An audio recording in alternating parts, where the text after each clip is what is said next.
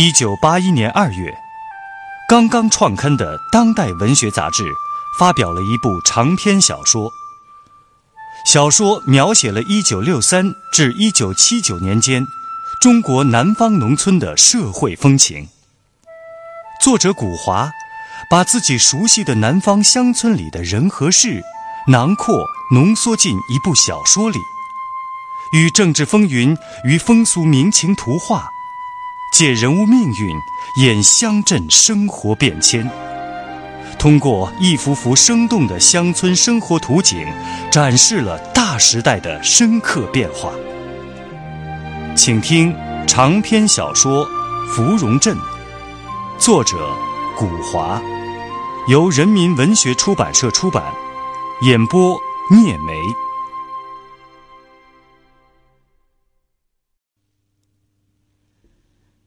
同志哥呀，你可曾晓得什么是精神会餐吗？那是一九六零、一九六一年乡下吃公共食堂时候的土特产。那年月呀，五岭山区的社员们几个月都不见油星，一年都难打一次牙祭，食物中植物纤维过剩，脂肪蛋白奇缺。瓜菜叶子越吃心里越慌，肚子瘪的贴到了脊背骨，喉咙都要伸出手来了。当然了，这账嘛要算到地修反身上，老天爷身上。这老天爷是五类分子，专门和人民公社公共食堂捣蛋。后来又说这账要算到彭德怀、刘少奇、邓小平的路线上。他们呀，反对三面红旗，吃大锅饭。吃大锅饭有什么不好啊？青菜萝卜煮在一起，连油都不消放，天天回忆对比，呃，忆苦思甜。可是这民以食为天，社员们只晓得肚子饿得痛，嘴里冒清口水，嚼根糠粑吃下去，粪便凝结在肛门口，跟铁一样硬。每次拉屎啊，得用手指抠，用细棍挑，都挑出血来了，真是活作孽呀！他们白天还好过，到了晚上，饿得睡不着啊。于是啊，人们的智慧就来填补物质的空白了。人们就来相互回忆、讲述自己哪年哪月在什么地方谁家里吃过的一顿最丰盛的酒席，啊，整鸡、整鱼，肥咚咚的团子肉，皮皱皱的肘子，夹的筷子都要弯下去的四两一块的扣肉、粉蒸肉、回锅肉等等等等。哎，讲着讲着，听着听着。就好像眼睛看到了佳肴，鼻子闻到了肉香，这满嘴都是唾液。嗯，这日子还长着呢，机会还多的是，这口福享受啊，日后还会有。解放十多年了的山镇，总不乏几个知书识字、粗通文墨的人，于是呢，就拟定下一个文绉绉的词儿：精神会餐。一九六三年的一个春夜，在老胡记客栈里，芙蓉姐子胡玉英和男人黎桂桂在进行另一种精神会餐。他们俩成亲六七年了，夫妻恩爱，可是却没有子嗣信息。黎桂桂比胡玉英年长四岁，虽说做的是白刀子进去红刀子出来的屠户营生。可却是出了名的胆小怕事。有时候在街上、在路上碰到一头红眼睛、弯角水牛，或者是一条松毛狗，他都要身子打哆嗦，躲到一边去。有人就笑话他：“贵贵，你怎么不怕猪啊？”“啊，猪啊，猪蠢，既不咬人，又没长脚，它只晓得哼哼。”瞧。人家笑他胆子小，他也不在意。可就是那些好心或者歪心的人笑话他不中用，连崽都做不出，那样标致能干的婆娘是只空花瓶，他就最伤心了。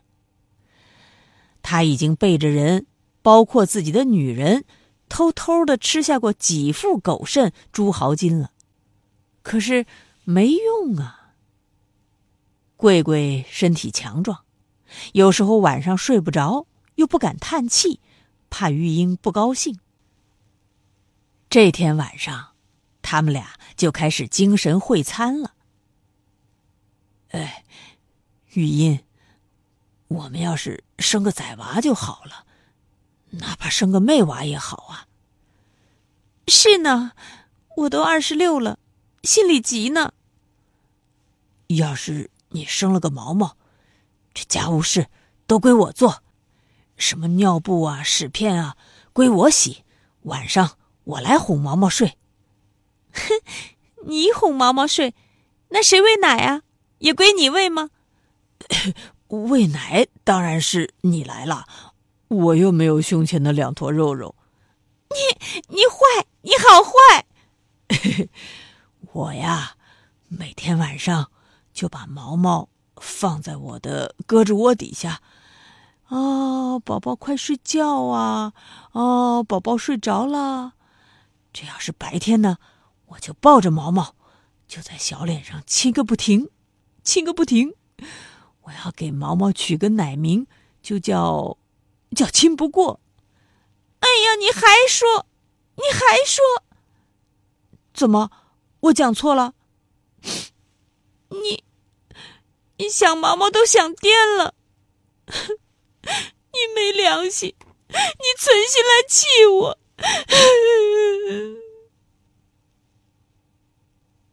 玉音哭起来了。贵贵是男人家，他哪里晓得生不下毛毛，女人家总会以为是自己的过失，就像是鸡婆光啄米不下蛋一样，没有尽到职分。现在贵贵看到女人哭了，他心里好反悔，把自己的女人惹哭了有罪，他像哄毛毛一样的哄着、安慰着自己的女人。哎呀，算了算了，玉音。哎呀，好玉音，我又没怪你，别哭了，眼睛哭多了会起雾。你看枕头帕子都湿了。再说了，你就是一世都不生育，我也不会怪你的。我们两双手做，两张嘴吃，再对上出工，还搞点副业，日子过得比镇上哪户人家都差不到哪儿去呢。就算是老了，也是我服侍你，你服侍我。哎，你不信，我就给你赌咒发誓。一听忠厚的男人要起誓，玉音怕不吉利，连忙止住哭泣，坐起身子来，捂住了贵贵的嘴巴。哎呀，你要死了！看我不打你！多少吉利的话讲不得。生不出毛毛，这是我对不起你呢。就算是你不怪罪我，在围上白米豆腐摊子，也有人指着我的脊梁骨呢。自从那年夏天，经过了和李满庚的一番波折，当年冬天和黎桂桂成亲之后，玉音就一副痴情痴心，全都交给了这个男人。她觉得自己命大命毒，生怕克了丈夫，所以把桂桂看得比自己还重。每逢赶围的前一晚。因为要磨米浆，下芙蓉河挑水烧海锅，熬成米豆腐，倒在大瓦缸里，准备第二天一早上市。两口子总是睡得很迟，推石磨就要推四五个小时。他们俩一人站一边一人出一只手，握住磨把转呀转呀。胡玉音还要均匀准确的一下一下的朝旋转着的墨眼里喂石灰水泡发的米粒，两口子脸块对着脸块，眼睛对着眼睛，也常常不约而同的把心里的麻沙事扯出来消磨时光。这个时候，玉音是不会哭的，而且她还有点顽皮。依我看，扒不起肚，不生毛毛，也不能全怪女的。天晓得，我们两个都是身体强壮的，又没得什么病。听学校的女老师讲，如今医院里兴检查，男的女的都可以去化验。怎么检查？不穿一根纱呀？要去你去，我可出不起那个丑。哎呀，我不过就是顺口提一句，又没有讲硬要去，你也莫发脾气。玉音也收了口。他们都觉得，人是爹娘所生，养儿育女是本能，就是一世都不生育，也不能去丢一次人，在外人面前宽衣解带的。山镇上的平头百姓，他们的财产不多，却把一个人的名声贞洁看得比自己的性命还要紧。芙蓉镇。不仅是中国当代农村题材小说中第一部清算文革的长篇小说，而且在艺术上有重大的突破。小说出版后，荣获1982年第一届茅盾文学奖。1986年，《芙蓉镇》被著名导演谢晋改编拍摄成电影，在随后的金鸡和百花奖评选中，这部影片成了最大的赢家。获得最佳影片、最佳男女主角、最佳导演等多项大奖和提名，并在国际上捧回多项大奖。长篇小说《芙蓉镇》正在播出。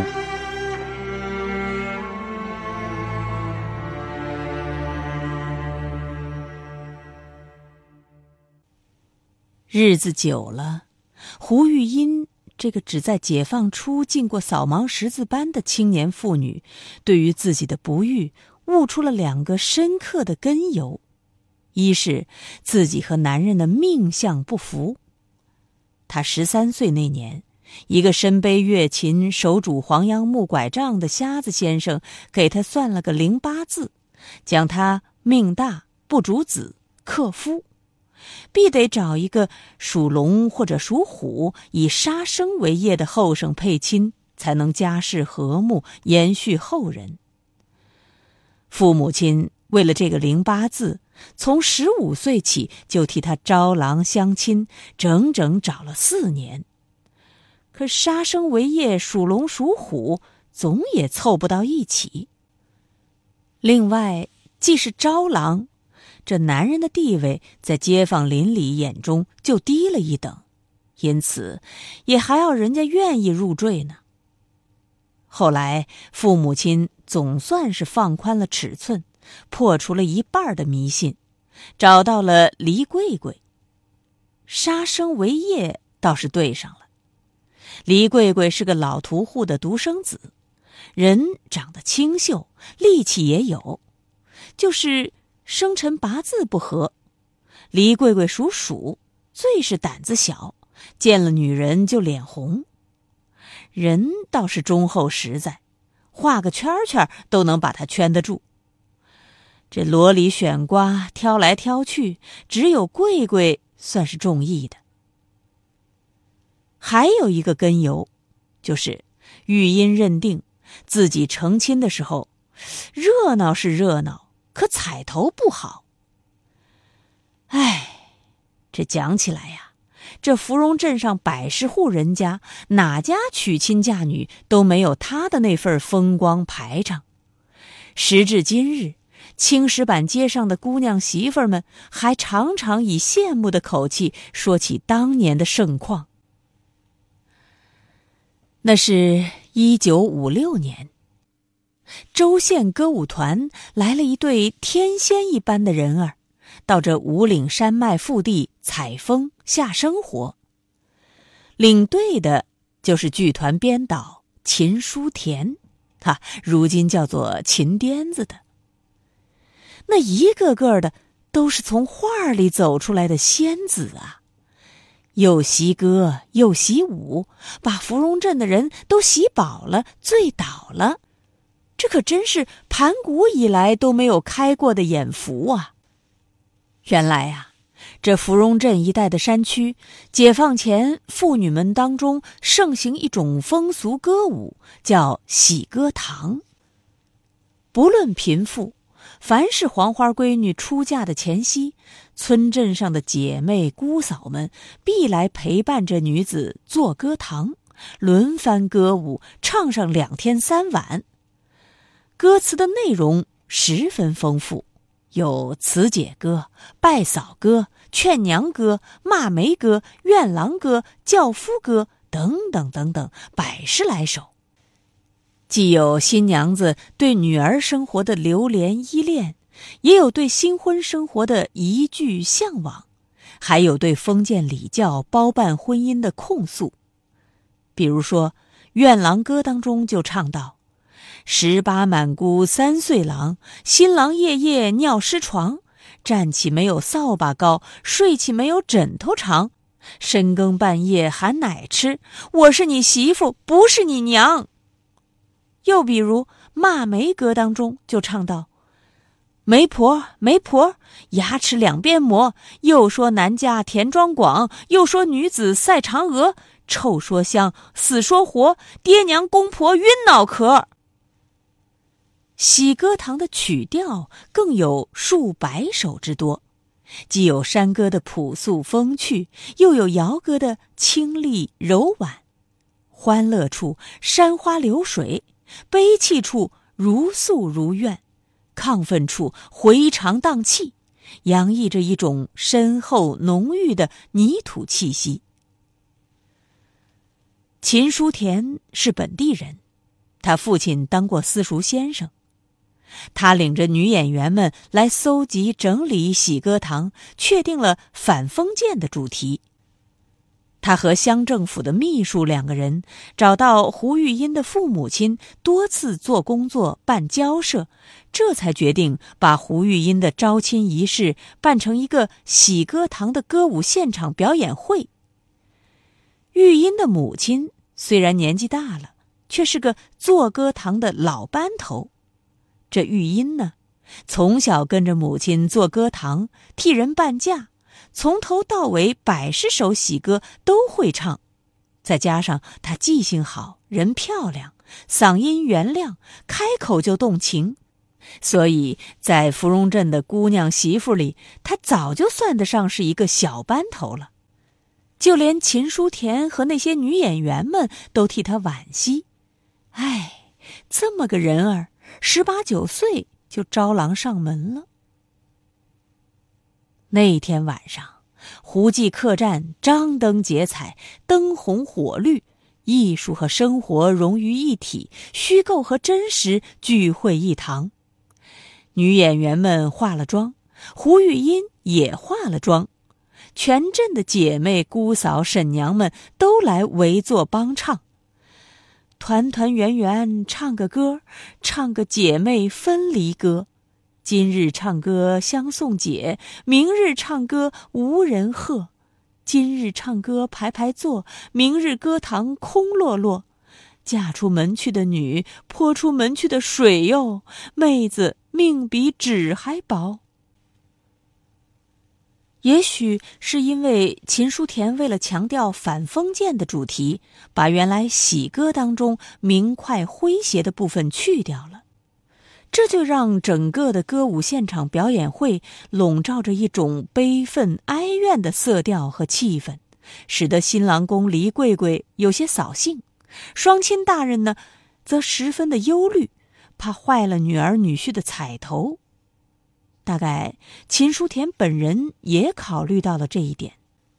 表演结束的时候，他指挥新郎新娘全家、全体演员，还有全镇的姑嫂姐妹一起唱了一支《东方红》，还有一支《解放区的天是明朗的天》。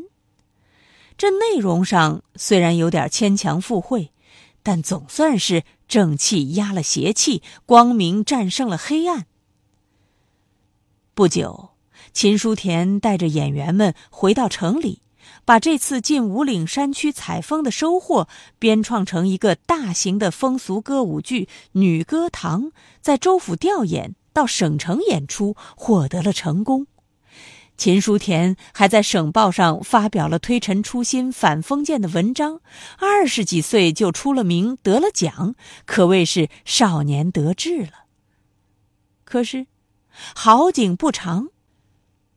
第二年的反右派斗争中，女歌堂被打成了一支射向新社会的大毒箭，怨封建礼教是假，恨社会主义是真，借社会主义舞台图谋不轨，用心险恶，猖狂以及，反动透顶。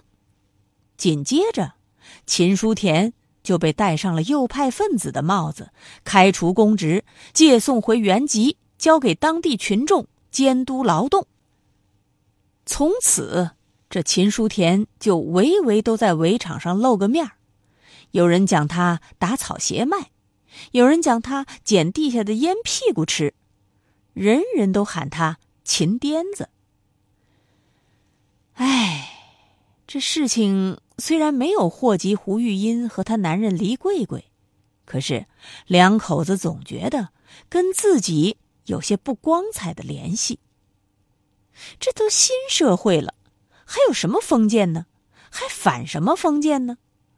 你看看，就为了反封建，这秦书田犯了法，当了五类分子了。胡玉音呢，也有所牵连，也就跟着倒霉。成亲都七八年了，都扒不了肚，没有生育。说起这个秦癫子，他三十几岁。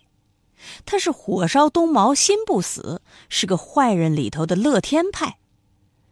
他其实出身成分不算差，仗着和李满庚之书有一点转弯抹角的姑舅亲，他一从剧团被开除回来，就要求大队党支部把他头上的右派分子的帽子改做坏分子帽子。